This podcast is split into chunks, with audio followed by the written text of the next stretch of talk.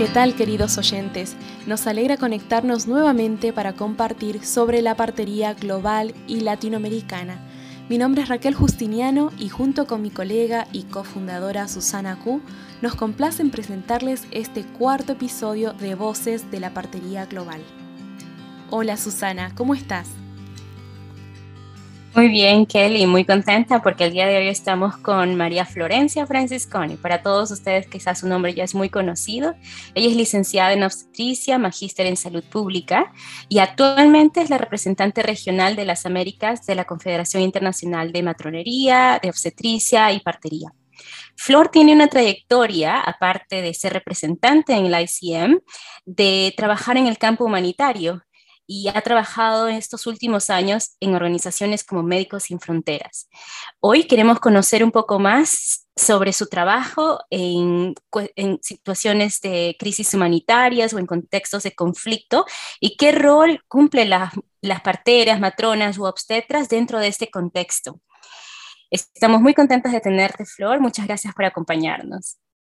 Muchísimas gracias a ustedes por, la invitación y por considerarme para este proyecto que, bueno, la, verdad es que me encanta, me, encantó desde el principio y mm, me parece sumamente necesario eh, dar a conocer todas estas voces tan diversas de la partería global.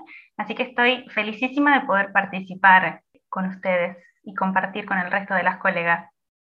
Muchas gracias, Flor, por permitirnos entrevistarte, porque bueno, sabemos que eh, tenés muchísimo para contar. Eh, creo que es importante dar a conocer a la audiencia un, contexto diferente al que estamos acostumbradas, ¿no? A brindar servicios eh, de salud. Y bueno, primero, para conocer un poquito más, cuéntanos sobre tu rol profesional como representante regional de las Américas, de la ICM.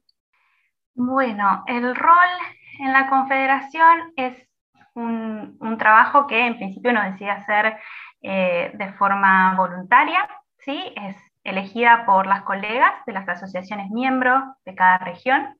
En nuestro caso somos nueve asociaciones miembros em, por un periodo de tres años. ¿sí? Y si bien la Confederación está actualmente en un periodo transición hacia una nueva forma de gobierno eh, y de liderazgo, la esencia del trabajo eh, del representante regional sigue siendo la misma, que es traer ese pedacito, como digo yo, ese, pedacito, esa porcioncita de realidad a la foto global de la partería, ¿sí?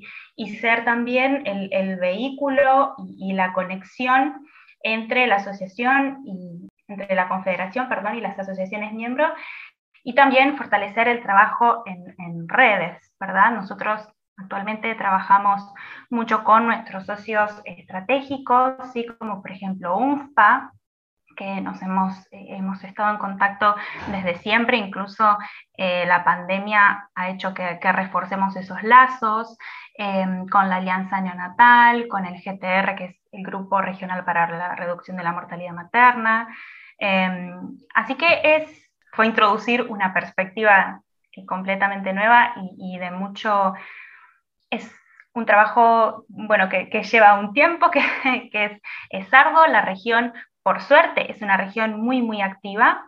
Em, yo estoy muy, muy orgullosa de, poder representar eh, a las colegas latinoamericanas y mm, es, un trabajo que la verdad es que a nivel profesional y también eh, a nivel personal, tiene, tiene mucho, yo aprendo mucho todo el tiempo, y el hecho de poder estar en contacto con representantes de las distintas regiones, em, he aprendido muchísimo, cosas que por ahí parecen, eh, a nivel personal incluso mm, parece una, una una soncera, ¿no? Parece una cosa mínima eh, que uno dice cómo, cómo dirigirse a, las autoridades, cómo em, no sé, hay, mucho del, trabajo que no tiene tal vez que ver directamente con la partería, pero que uno de todos modos aprende eh, un montón, ¿no? De, cómo presentarse, de cómo ser mejor orador, de cómo, bueno, un montón de cosas que vienen de la mano de, de este puesto que para mí son un desafío constante, sí, pero que disfruto, disfruto mucho, la verdad, lo disfruto mucho. Qué bonito escucharte decir de que aprendes todos los días, ¿no? Porque yo creo que una parte de la partería es justamente aprender de lo que el universo nos trae, de, ser eh, abierta a, a, ver nuevos contextos y sobre todo esta faceta tan importante que tienes ahora de representarlas, como tú lo dijiste, las diversas voces de contextos tan diferentes que tiene nuestra región, porque nuestra región tiene incluso no solamente el idioma español, tenemos portugués, tenemos este, en algunas zonas también francés, y sin sin contar los idiomas indígenas que tenemos también en nuestra región y cómo apoyamos a nuestros colegas o a nuestros colaboradores eh, que trabajan justamente con estas eh, poblaciones vulnerables o poblaciones olvidadas. Eh, cuéntanos, Flor, ¿qué desafíos y realidades en común encuentras con las parteras profesionales en la región? Y voy a corregir, los parteros y parteras en la región.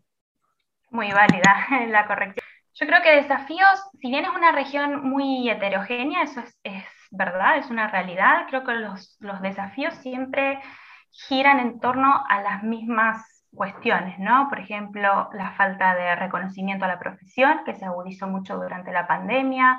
Vemos eh, colegas con sueldos bajos, con contrataciones irregulares. Eh, se ha luchado desde el principio de la pandemia para que seamos considerados profesionales de primera línea, ¿sí? las posibilidades de, ascenso, el posicionamiento que tiene la partera profesional en los equipos de trabajo multidisciplinarios, interdisciplinarios.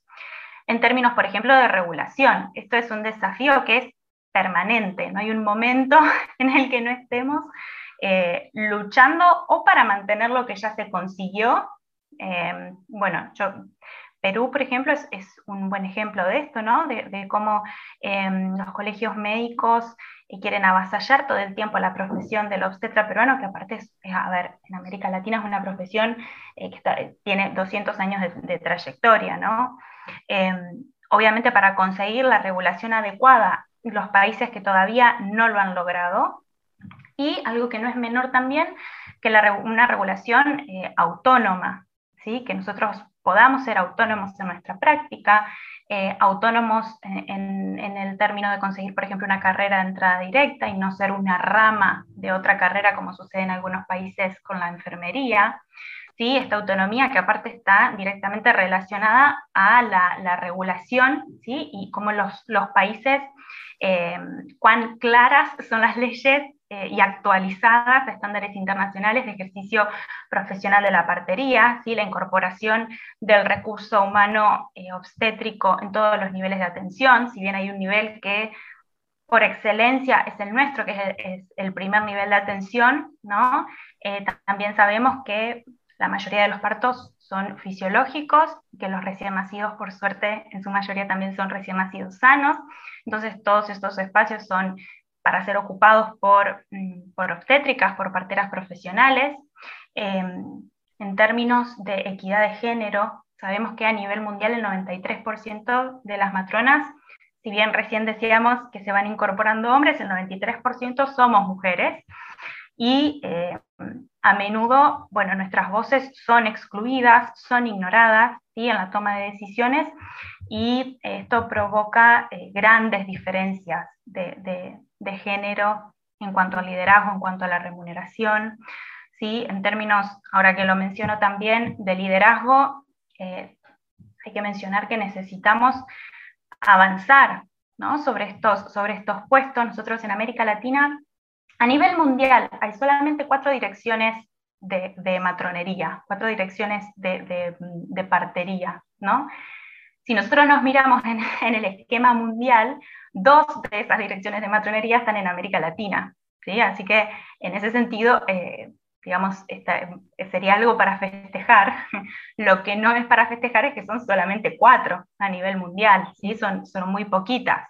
Em, incluso teniendo como antecedente eh, las colegas paraguayas, ¿sí? que tienen una dirección de matronería que tiene casi 30 años, yo no me quiero equivocar, porque creo que son 27 años de, trayectoria y, de antigüedad. Y este ejemplo, ¿no? A ver, que una dirección de matronería se mantenga 30 años en el tiempo quiere decir que evidentemente los resultados eh, son buenos em, y, que, que, es necesario invertir en esta dirección de, matronería, ¿no?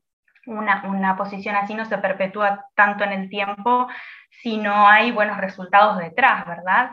Pero curiosamente, este ejemplo fue solamente copiado por Chile, que tenemos a la colega mm, Georgia Cartes, ¿sí? que es la directora de matronería, directora nacional de matronería, em, que ha asumido su cargo hace muy, muy poquito, ¿sí? son solamente dos.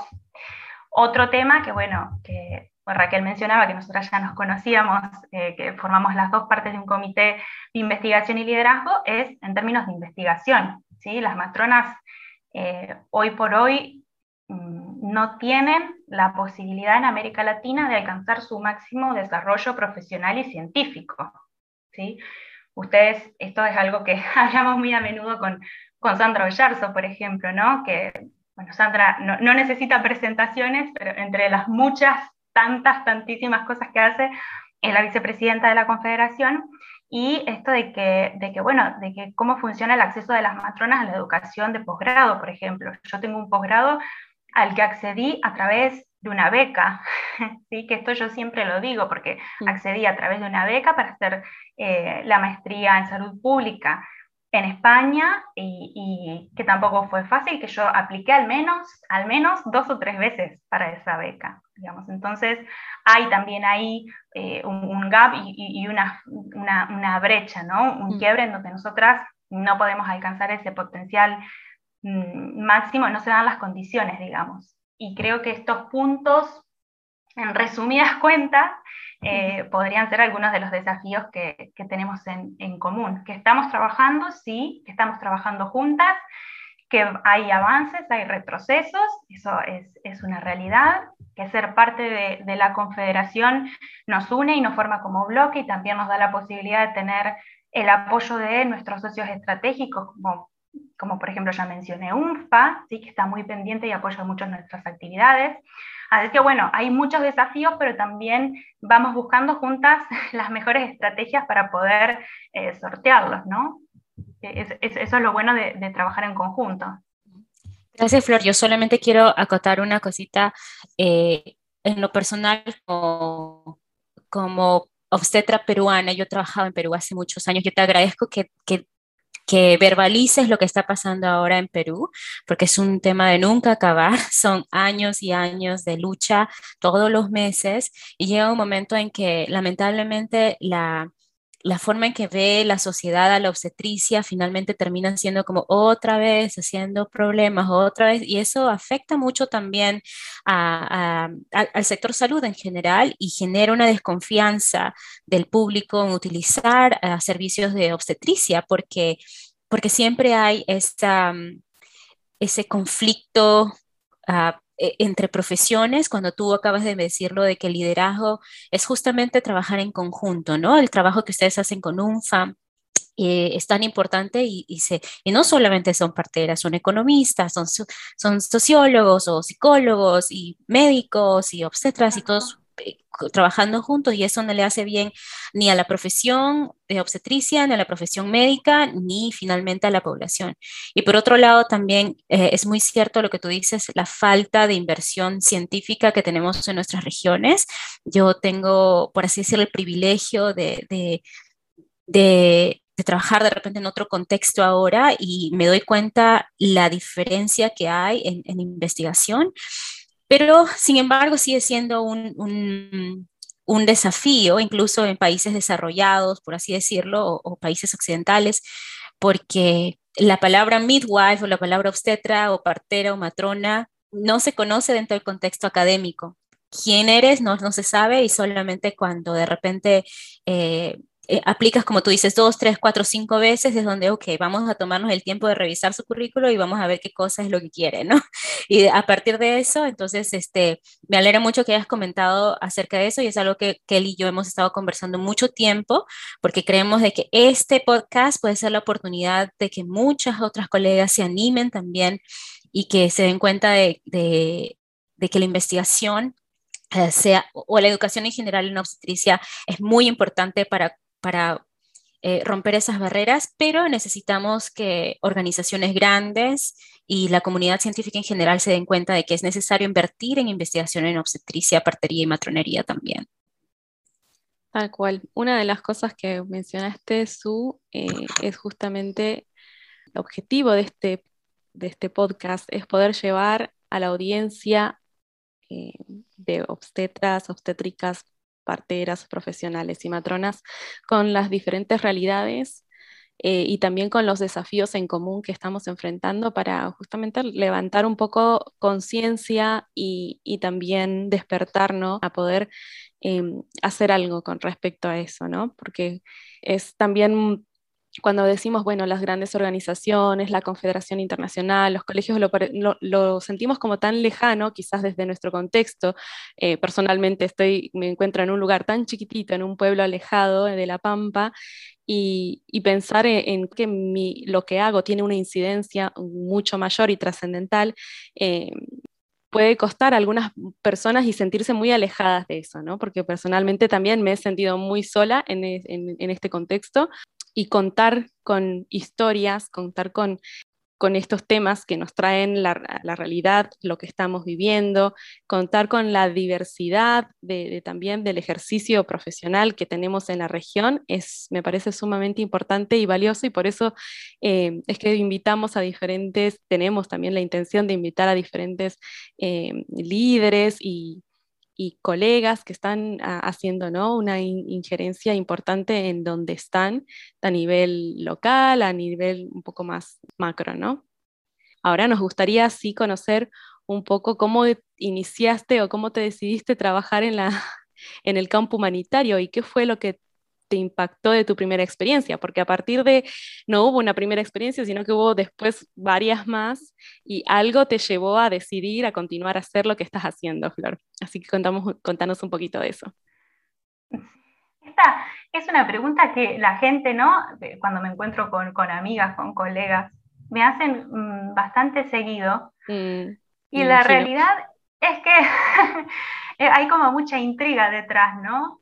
Y yo creo que no fue de, empezando ordenando ¿no? esta idea. En, mi casa siempre mi mamá ha sido, es y será hasta el último respiro de su vida colaboradora de todas las ONG que puedan existir en el mundo, UNICEF, Greenpeace, Médicos Sin Fronteras incluidas. Así que todo este material ¿no? y todas estas revistas y toda esta información venía como llegando a casa desde, desde siempre. ¿no?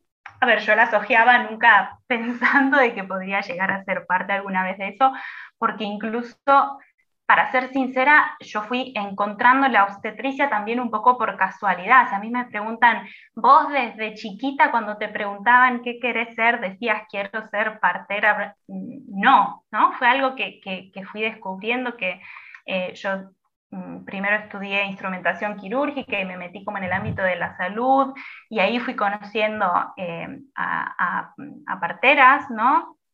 Y, ahí me fui enterando y digo, pero ¿qué es lo que haces? ¿Qué es? Un poco como que nos fuimos encontrando, ¿no? Y con esto de, del trabajo médico humanitario pasó un poco lo mismo. Yo en realidad es una idea que empezó más mm, fuerte ya al final de mi residencia, yo la verdad es que la residencia lo considero un paso no obligatorio, pero sí importantísimo en, nuestra formación, pero la verdad es que no adhiero en nada, esto es como para otro podcast, pero no adhiero en nada como con las formas, ¿no? Eh, con, la metodología eh, que, que, hay para enseñar durante la residencia. Así que algo tenía claro y es que no quería seguir eh, trabajando o no quería seguir buscando posibilidades por ese lado, ¿no? En el sistema de salud eh, argentino, en la provincia de Buenos Aires, tal y como se me presentaba, no era como el, target, ¿no? No, no era donde yo apuntaba. Y en un momento dije, esto, la verdad es que si lo tuviera que decir, no sé bien en, qué momento llegó la idea, pero dije, yo quiero esto, y me empecé a, a ver, a visualizar solamente haciendo eso. Y dije, bueno, voy a probar, ya eran los últimos meses de residencia míos y, estuve leyendo, me estuve informando. Siempre hay algún amigo de un amigo de un amigo que tiene alguien que trabaja en Médicos Sin Fronteras y, bueno, me pasaron algunos contactos y dije, bueno, el proceso de selección va a llevar un tiempo, eh, algunos, algunos meses, algunas semanas, así que pruebo, ¿no? El primer filtro es a ver si el currículum se, se adapta, ¿no? Un poco a las necesidades que ellos tienen. Y ahí, bueno, empezamos una, una, entrevista, otra entrevista, cuestiones técnicas, examen de obstetricia, examen de idioma, examen psicológico, examen, bueno, son como varias etapas. Y mm, al final me dijeron, eh, bueno, este, esta sería la última, tenés que venir a nuestra sede em, a, hacer el, el, psicológico, ¿no? Y me dijeron, bueno, nosotros te vamos a mandar un mail, ya sea por sí o por no, eh, te, vamos a informar. Y llegó ese mail de que sí. Y la verdad es que en el, en el momento, ¿no? cuando me confirmaron, me, no, Vos sabés que eh, eh, como, lloré, lloré mucho, pero no entendía bien si estaba llorando de felicidad, de miedo, de... Y, y dije, bueno, evidentemente esta experiencia va a ser intensa. Y mm. así fue. Después de eso nosotros tenemos un periodo de capacitación, que bueno, que ahora con la pandemia la verdad es que no sé cómo lo estarán haciendo, pero em, fui dos veces a, dos semanas, perdón, a, Barcelona, y ahí me dijeron, bueno, terminó tu capacitación, estás en el pool, ¿no? Em, me, ofrecieron, por lo general las primeras misiones siempre es una misión más regular, por llamarlo de alguna manera, y me ofrecieron eh, Etiopía al borde con Somalia.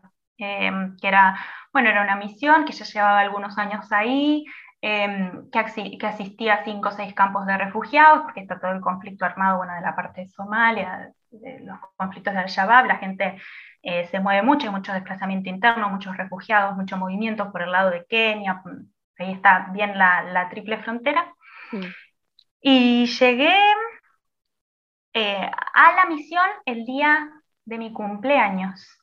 Ese día llegué, conocí el hospital, me llamaron a la noche que había una urgencia, una derivación, una paciente con eclampsia. Y yo llego, estuvimos trabajando toda la noche y la paciente, a, ver, eh, en, Argentina creo que nunca había tenido una situación así. Eh, y, esa noche la paciente se murió el día de mi cumpleaños, ¿no? Y yo llegué y yo dije, ¿yo qué estoy haciendo? ¿Yo qué estoy haciendo acá? Pero yo no, no si yo no la puedo ayudar, yo no entendía, no, entendía tampoco las barreras, no entendía por qué había llegado tan tarde, no entendía por qué esa mujer ya, digamos, eh, un montón de cosas en el medio que, que, no entendía y creo que como, como bienvenida y como llegada fue, eh, sí, fue, un impacto grande.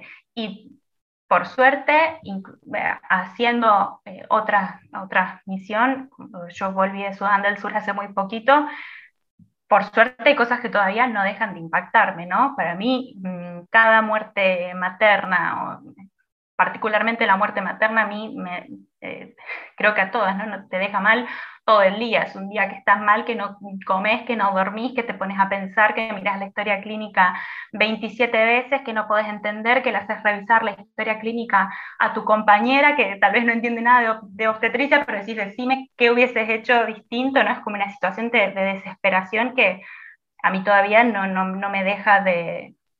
La muerte materna inevitable no me deja de de, quemar la cabeza, ¿no? Y para mí, bueno, ese, ese fue mi, mi, comienzo, fueron seis meses bastante eh, intensos, muy, muy, muy duros, ¿no? Con muchas cosas que entendía, con muchas cosas que no, con muchas cosas que iba entendiendo en el día a día y en el que hacer, porque son culturas muy distintas, son realidades muy distintas.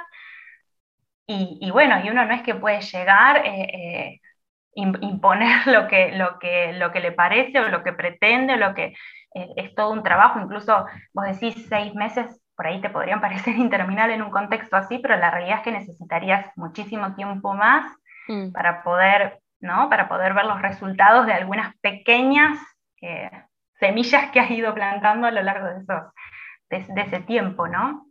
Pero bueno, eso, mm, sí, era, era también justo una zona donde existía teníamos el 99% de mujeres con mutilación genital femenina, que es algo que yo jamás, jamás, jamás, jamás en mi vida había visto. Em, y, sí, creo que, es todo un impacto, ¿no? Pues, cultural, la forma de trabajo, la forma de vida, eh, todo, todo. Puedes decirnos que, digamos, la llegada, la experiencia que tuviste al, eh, llegar al, campo, a la misión, fue esa la que más te impactó, digamos, y a partir de entonces quizás hubo un poco más de, no sé, un trabajo personal, ¿no? Sobre lo que querés hacer en el campo humanitario. Eh, es un tema bastante delicado, ¿no?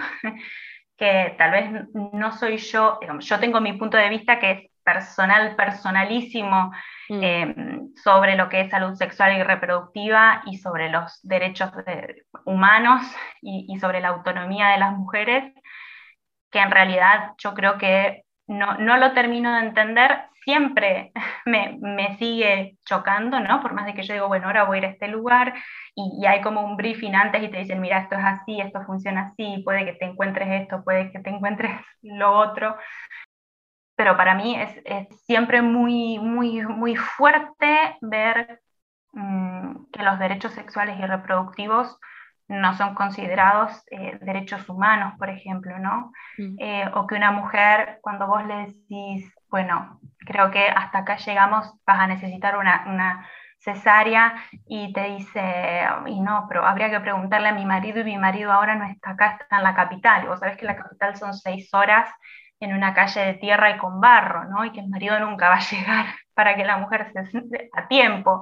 Eh, digamos, hay muchas cosas que sería, siempre lo pienso, sería súper interesante poder charlarlo, por ejemplo, con un antropólogo, ¿no? Ver cómo es la historia de ese país y cómo ha evolucionado y cómo, y dejar de mirarlo con este ojo occidental, latinoamericano, argentino, lo que fuere, mm. eh, y, intentar al menos entender que, ojo, después también llegás, eh, yo ahora estoy viviendo en Portugal, eh, llegas a Europa y tenés, como lo que pasó hace unos días, que mataron a palazos a Samuel en España por su condición sexual. Entonces vos decís, bueno, no, estamos tan alejados tampoco, ¿no? A todos nos falta, eh, hay mucho camino por recorrer. Em, pero bueno, para este tema particularmente, como las mujeres son mm, propiedad de, de, los hombres, ¿no? Como las mujeres todavía se compran por vacas, ¿sí? o como una vaca puede tener, es, más y mejor cuidada que, una mujer, ¿no? que una persona. Em, hay cuestiones que, mm, por eso digo, son como muy, muy delicadas, ¿no? Que, no son para hablarlas así, eh, para, soltarlas ligeramente, sino que seguramente em, haya eh, especialistas, que como siempre digo, algún antropólogo, alguien que, pueda ver mejor ese, recorrido y ese camino pero mm, para mí, bueno, sigue siendo inexplicable, ¿no? Y la naturalidad, de las mujeres eh, no, no, no, protestan en relación a eso, no dicen, eh, no, bueno, está bien, eh, voy a decidir esto, los métodos anticonceptivos. yo tengo compañeras parteras, por ejemplo, en Sudán del Sur, que han tenido que ir a explicar a la corte porque le dieron a una mujer con cuatro cesáreas anteriores un anticonceptivo al alta, por ejemplo. Eh, y vos decís, uff, un anticonceptivo que aparte la mujer había aceptado, como el marido no, estaba al tanto, entonces, bueno, eh, hay como toda esta, esta idea alrededor que, que, siempre cuesta mucho, mucho, mucho digerir. ¿no? ¿Qué, qué interesante todo lo que nos cuentan, sí qué tan necesario es hablarlo, ¿no? Porque en el contexto mundial creo que la partería, obstetricia, matronería se limita al contexto de parto, muerte materna, pero no se habla tanto de este contexto de salud sexual y reproductiva y todo lo que mencionas, ¿no? Una lucha constante de un gremio generalmente femenino, lo que se considera femenino en, en su mayoría y ver que nuestras hermanas, nuestras madres, nuestras amigas tienen que, pasar por todas estas brechas que ya has mencionado. Desde tu contexto, desde tu punto de vista, ¿cuál, eh, cuál es la realidad de esas parteras que, que trabajan en esos lugares? ¿Existen? ¿Cómo nuestra, nuestra capacidad clínica es tan importante de repente en un contexto humanitario de ese tipo? Sí, la verdad es que sí tengo que decir, como mencioné anteriormente, cómo me sorprendí tal vez para, para mal, por llamarlo de alguna forma, ¿no? Un impacto negativo, un impacto positivo, es que son colegas que están mm, muy bien formadas, ¿no? Nosotros por ahí, eh, al menos en, en, Argentina, bueno, creo que, la esencia en, todos nuestros países es la formación en, lo fisiológico, ¿no? Y poder detectar la patología a fines de poder derivarla oportunamente y que esa mujer tenga las mejores, y ese bebé, esa familia tenga las mejores chances posibles. Acá, eh, las dos unidades de, de, obstetricia en las que trabajé eran unidades eh, donde había parteras, solo parteras, solo parteras profesionales. Flor, qué, interesante y qué pertinente lo que nos estás comentando, porque hablamos siempre de obstetricia, partería o matronería y está ligado al parto, ¿no? Y no se habla sobre el contexto de reproductivo, de derechos sexuales. y en ese sentido, Cuéntanos un poco sobre qué, cuál es la realidad de las parteras locales en los lugares que has trabajado con Médicos Sin Fronteras. En realidad, si, algo me sorprendió para bien es eh, la formación que tienen, ¿no?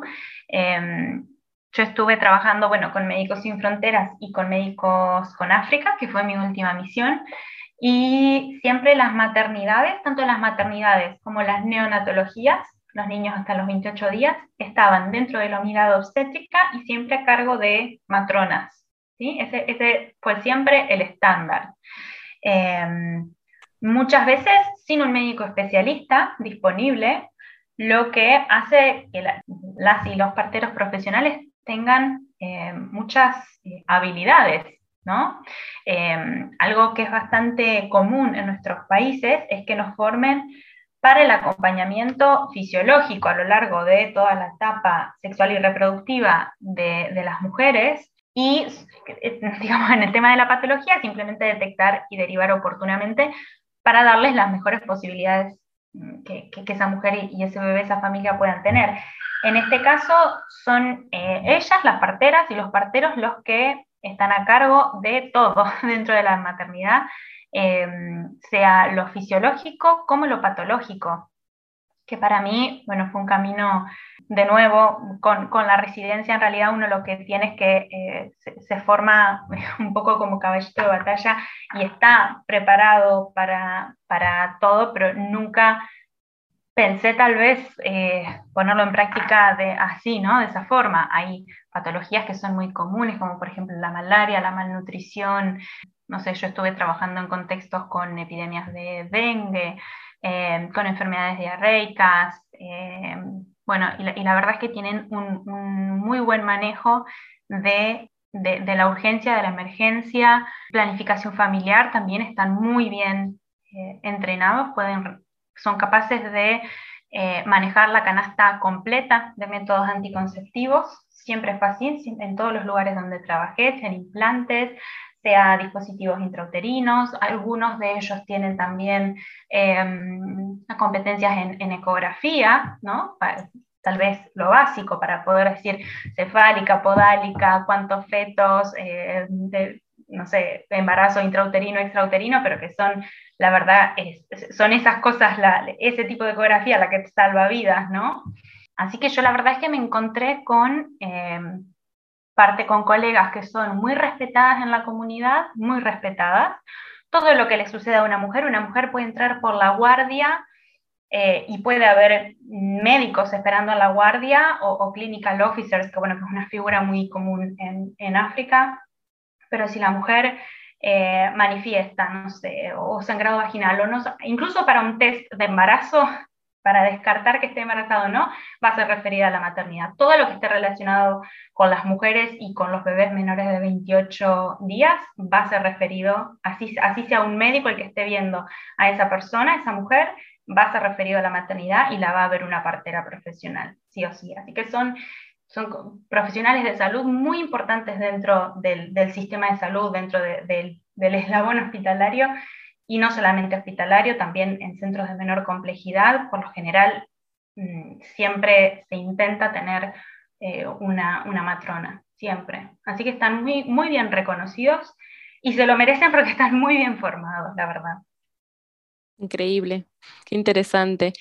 Y dentro de este contexto humanitario en el que vos este, conocés la realidad de las parteras locales, tu rol dentro del equipo profesional que se forma de ayuda humanitaria, ¿por qué, digamos, toman en cuenta ¿no? a las obstétricas, parteras, matronas para formar parte de esa respuesta humanitaria? ¿Qué es lo que aporta nuestra profesión en ese contexto? Sí, la pregunta la verdad es que es súper interesante, ¿no? Sobre todo cuando uno viene de nuestros países, bueno, Kelly y yo somos del mismo, en donde parece que todos nos cuesta el doble a las, a las obstétricas, ¿no? En donde parece que por qué cuesta tanto que seamos reconocidas, por qué cuesta tanto que se vea lo que hacemos, lo que somos, lo que podemos. Y acá, ¿no? cuando uno aplica para una ONG, no solamente Médicos Sin Fronteras, Médicos con África, eh, pueden ver en Médicos del Mundo, cualquier ONG van a encontrar el puesto para matrona. Eh, estoy segura que es así, porque aparte eh, yo las, las, he recorrido y las sigo recorriendo mucho, siempre hay parteras y, es muy interesante, ¿no? Como otros países lo ven como algo tan natural y a nosotros nos cuesta tanto. En realidad tenemos el recientemente lanzado SOUMI 2021, en donde de nuevo se, se, se reafirma de que las parteras profesionales podemos proveer hasta el 90% de los cuidados esenciales en salud sexual y reproductiva materna, neonatal, que es un campo que en muchos países, no en todos, por ejemplo Chile es muy, muy fuerte en la parte neonatal, pero no pasa así en el resto de los países, eh, neonatal, infantil y adolescente a lo largo de la vida, digamos. Todo eso es competencia nuestra. Viéndolo desde ese punto de vista, ¿no? y considerando eh, en la ayuda humanitaria, por ejemplo, desde la experiencia personal eh, voy a responder esto. Cuando yo trabajé con refugiados, por lo general lo que pasaba es que eh, los hombres se quedaban cuidando mucho, eh, eran como más reticentes a, migrar, ¿no? Por ahí se quedaban hasta último momento lo que más podían, tratando de cuidar las pertenencias, la casa, los animales, y la situación se, ponía tan violenta y tan dura que, bueno, las que se movían finalmente eran las mujeres y los hijos, ¿no? Las mujeres y, los niños. Y eso explicaba un poco también por qué nuestra maternidad siempre estaba tan concurrida, ¿no? Eh, sabemos que lamentablemente la violencia sexual, por ejemplo, se usa como, como arma de guerra eh, en todos los países, que muchas veces los pasos fronterizos, eh, el, peaje es, algún tipo de agresión sexual. Digamos, hay muchos campos y, mucho que podemos hacer para ayudar a la población en esas situaciones y no solamente, digamos, poder abrir un poco eh, el espectro, ¿no?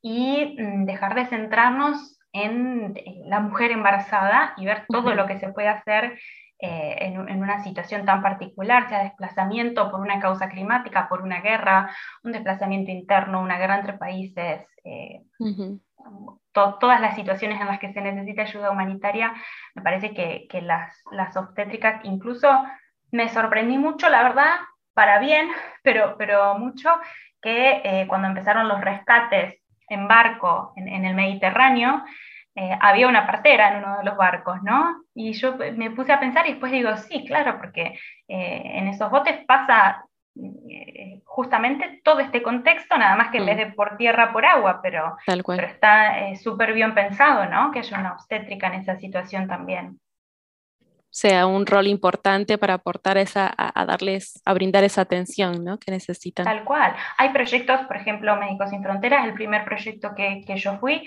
era un, era un proyecto justamente materno-infantil, digamos, ¿no? Todos los recursos, si bien las actividades eran muchas, eran varias, eran diversas, y se tenía eh, participación en, en distintos departamentos, para nosotros el fuerte era la salud materno-infantil. Y así pasa muchísimo que hay proyectos eh, enteros. Digamos, la mortalidad materna, la mortalidad materna eh, evitable, la mortalidad de los niños, sobre todo, bueno, menores de 5, pero sobre todo menores de un año. Pero el, tema con, con, las mujeres y con las muertes maternas, sobre todo eso, sobre todo eh, las evitables, es un indicador muy fuerte para los países, ¿no? Es un indicador de, todo lo que está mal, de todo lo que está mal, es un, indicador de inequidad, es, eh, de, desigualdad, de, mala programación, eh, de, obstaculización, digamos, es un indicador eh, muy fuerte para los países el tema de la mortalidad materna. Y me parece que ahí, bueno, los datos, de nuevo lo menciono, pero los datos del SOMI habla de cuántas vidas se pueden salvar, las matronas pueden salvar, que hay que hacer una inversión grande porque faltan eh, 900.000 parteras profesionales en todo el mundo. Y para el 2035 los datos eh, de, reducción de mortalidad materna e infantil que se pueden llegar a lograr si, si tenemos una cobertura universal para 2035 digamos, los datos eh, no, los inventamos nosotros, ¿no? Este es un informe en conjunto del ICM con el Fondo de Población de con la UNFPA y, con la OMS. Así que es, es eh, yo, lo veo, me, parece, de nuevo, me parece como muy natural y muy estratégico que haya mm, parteras profesionales en ese tipo de, de puestos, ¿no? En esos lugares. Sí. Cuando nosotros hablamos, por ejemplo, de contextos uh, humanitarios, crisis ah, armadas o lo que sea, hablamos, generalmente pensamos en los países donde has estado, Flor, ¿no? Etiopía, Sudán del Sur, no, nos parece tan lejano, pero sin mirar tan lejos en nuestra región, muy cerquita, tenemos Venezuela, actualmente Cuba, eh, también en Perú, donde hay unas crisis políticas inmensas, Colombia hace no, muy, no mucho, imagino que en Argentina también. Eh, existen conflictos políticos, conflictos eh, generalmente ocasionados por, el poder, por, por, la, por el cansancio de la población, de, la miseria en la que eh, muchos de nuestros contextos nos encontramos. Son conflictos humanitarios también que nos tocan a todos, ¿no? Y, y en ese sentido, y escuchando lo que desde tu experiencia, desde todo lo que has ganado, yo me imagino que después de esta conversación muchas jóvenes, quiero pensarlo así, jóvenes, no tan jóvenes y aquellos que todavía se consideran jóvenes, van a tener esa chispita de, de, ok, yo también quiero, creo que quiero ir, quizás no me quiero ir a Etiopía, pero quiero ir a Venezuela, a Cuba, a estar en Perú o en mi propio país, en mi propia comunidad. También ayudar en este contexto humanitario. ¿Qué habilidades crees tú que deben desarrollar las parteras profesionales para, para brindar ese servicio en un contexto humanitario? Hay como dos eh, grandes grupos, ¿no? Una, cosa es hablar de, competencia, eh, digamos, de, la parte técnica de la partería, ¿verdad? Hay que estar preparada no solamente para lo fisiológico, sino también para, para la urgencia. Eh, a mí, por ejemplo, en lo personal, de nuevo, trabajar con recién nacidos, eh, ponerles tal vez una vía a un recién nacido, poner, poder canalizar una vena en un recién nacido, em, vacunarlo, reanimarlo cuando, cuando lo necesite, em, para mí requirió de, formación extra, en cierto modo, ¿verdad? Em, después está la, otra parte que es más eh, lo que necesito en términos de de, las habilidades más, más blandas, no, sé si está bien dicho blandas, pero por ejemplo ser muy flexible, poder adaptarse muy bien, poder trabajar en, equipo, ¿no? Esto que estuvimos hablando eh, minutos atrás de decir, bueno, ser capaz de ver situaciones durísimas, durísimas, durísimas y mm, digamos, eh, evitarse la cara de asombro o de perplejidad o de y, buscar la mejor manera de, poder solucionarlo, ¿no? Seguramente eh, la que decida hacer esto o el que decida hacer esto va a ver cosas horribles, va a escuchar cosas peores, eh, historias que, que, que, nada, que, te, te, parten al medio, esa es la realidad. Y, y bueno, y así todo, tener la, la, capacidad de escuchar lo que, lo que nos dicen. No sé, yo he tenido relatos de, por ejemplo, de violencia sexual o que yo hubiese, no, no, no, no, sé, no, no, no, que no podía entender y no podía procesar lo que estaba escuchando y al mismo tiempo tenía que tener un plan de acción para ayudar rápido a esa mujer y que reciba todas las prestaciones en el menor tiempo posible y, poder ayudarla de la mejor manera. Digamos, todo eso es una parte, es, una parte importante, ¿no? Eh, poder manejar el hecho de que muchas veces vamos a estar acompañadas, pero puede ser que algunas veces nos sintamos un poco solas, ¿no? Em, bueno, desde ya poder adaptarse climáticamente a, 40, 45 grados de temperatura o, mucho, nada, sobrevivir con, con, un ventilador, que es una anécdota que yo la verdad es que siempre la cuento ya a modo de risa, ¿no? Pero que cuando yo llegué, uno pasa un mes, dos meses, tres meses, ya cuando llegué al mes seis eh, de mi primera misión, que hacían 46 grados de calor, llego de trabajar y me doy cuenta que se me había roto el ventilador de pie, y aparte movía aire caliente, ¿no? Y yo y creo que me puse a llorar, pero yo digo, esto, a ver, uno nunca llora por un ventilador, pero digo, el nivel de cansancio y de estrés que uno... Eh, necesita manejar muchas veces es, es, es, es, es, mucho, sí.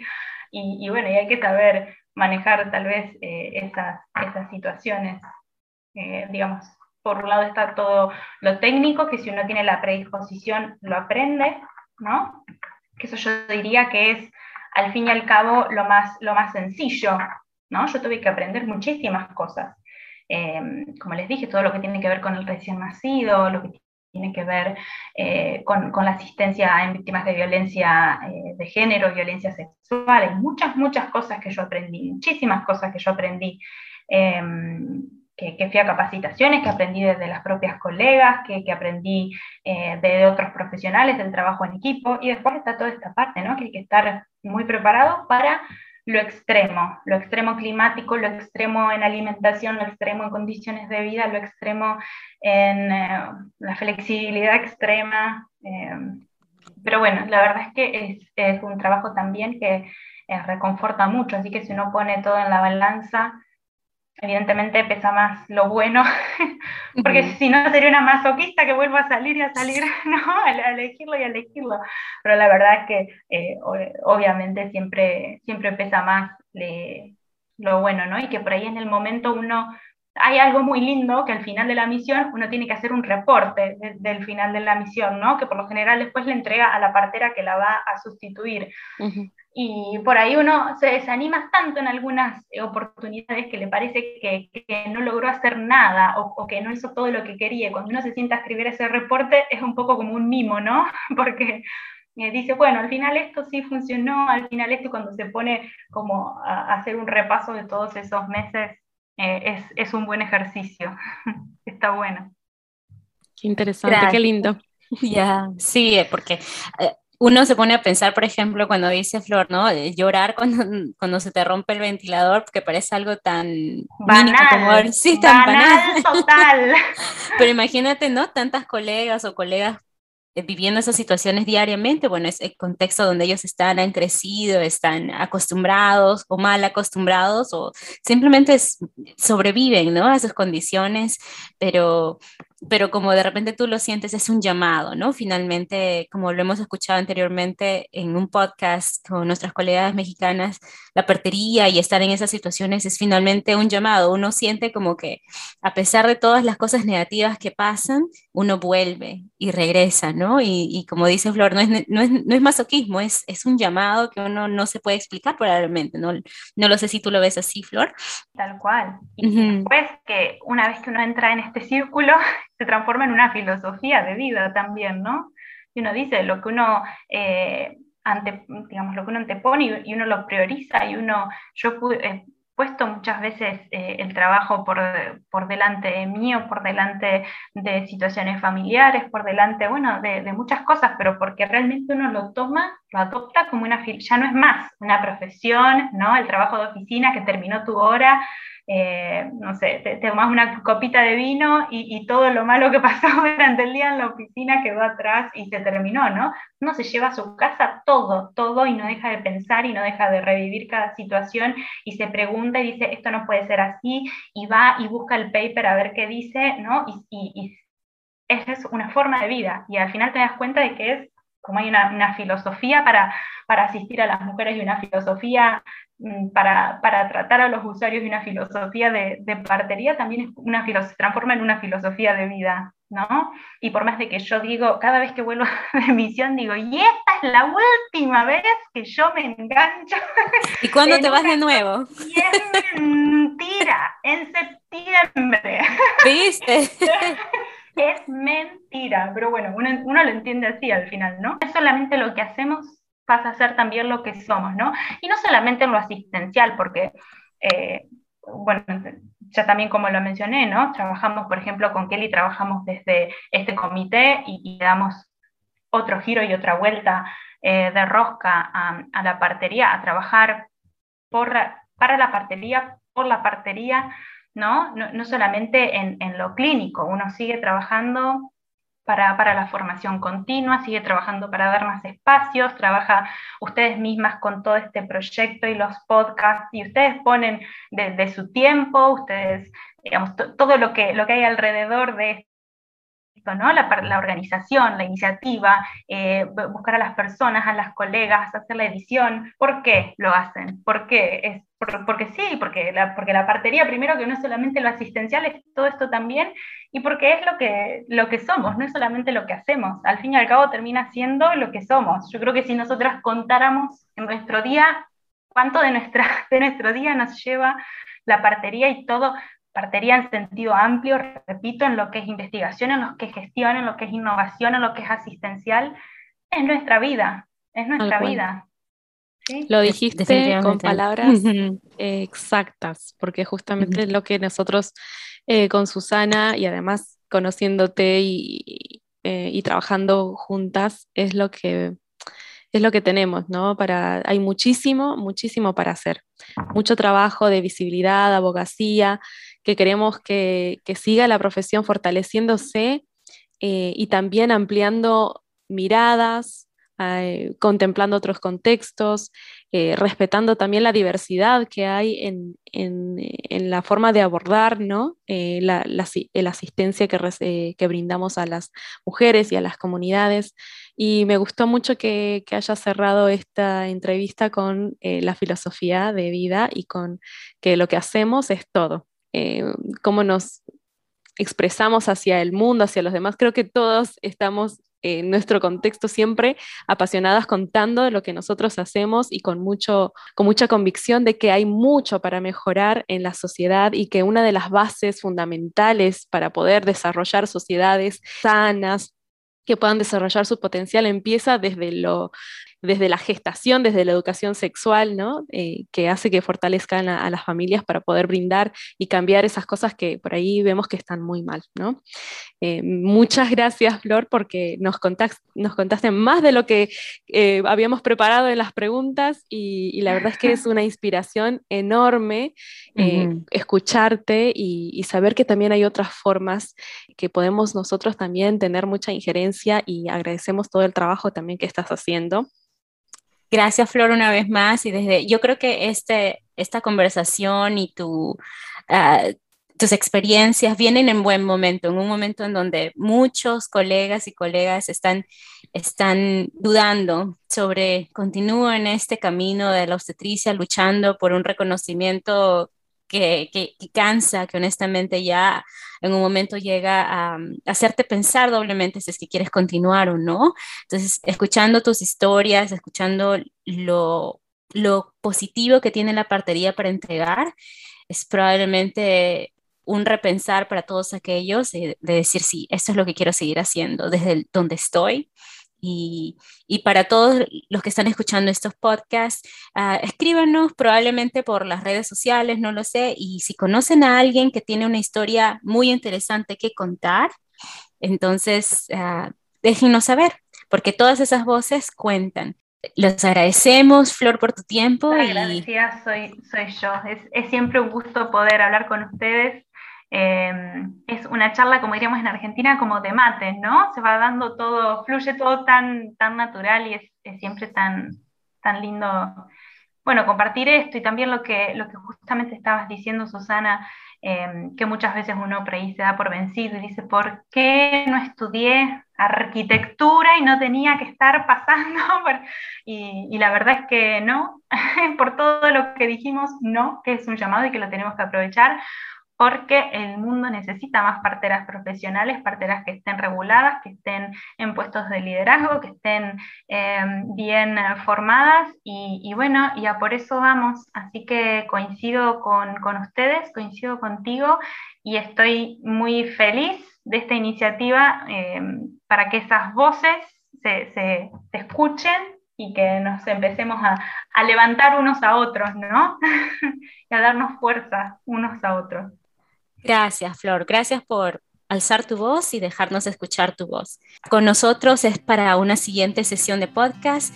Continúen escuchando, regresen a escuchar las, las sesiones que hemos tenido anteriormente. Son muy interesantes, inspiradoras y sí, estamos siempre chequeando y viendo si es que alguien más quiere alzar su voz.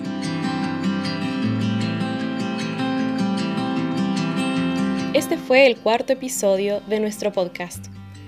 Nos puedes seguir como Voces de la Partería Global en Instagram y Facebook. Te esperamos.